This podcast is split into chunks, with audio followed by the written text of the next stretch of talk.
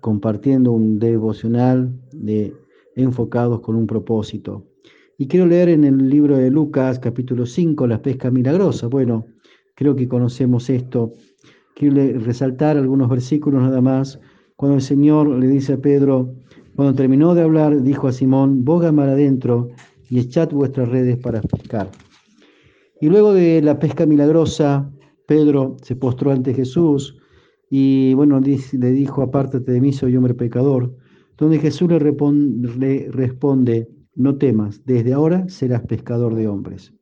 Y ahí está, pienso, el cambio de propósito, como se dice ahora, cambio de paradigma en la, en la vida de Pedro, un cambio de enfoque en, en su vida, un cambio eh, con propósito, ¿no? Lo primero que podemos ver es que Dios cambió su rutina. Precisamente ahí está la cuestión. En su lugar de trabajo, en su lugar cotidiano, donde día a día Pedro eh, sustentaba a su familia y ganaba para su familia el, sustento, en ese mismo lugar de rutina, de pesca, de su trabajo, el Señor cambió su vida. En la pesca milagrosa, por supuesto.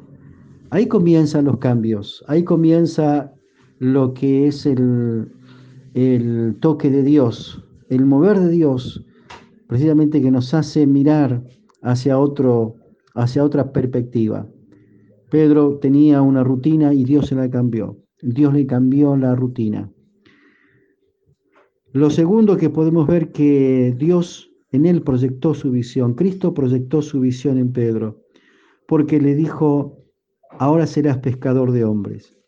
Y ahí lo enfocó en una nueva perspectiva de vida. A Pedro allí lo enfocó en una nueva perspectiva de vida.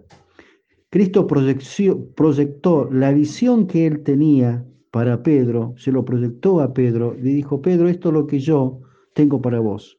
Proyectó en Pedro su visión, la visión para Pedro, lo particular que era la visión de Cristo, pero para Pedro. Amén. Y ahí Cristo lo enfocó a Pedro en una nueva perspectiva. Desde ahora serás pescador de hombres. Y cambió, por supuesto, su rutina. Y lo tercero es que vemos en este, en este relato que Dios transformó la vida de Pedro. ¿Por qué? Totalmente, dice ahí versículo 11, dejándolo todo, le siguieron. En el cambio de perspectiva, en el cambio de proyecto, en el enfoque nuevo que tenemos en nuestro llamado, el Señor nos hace dejar lo pasado.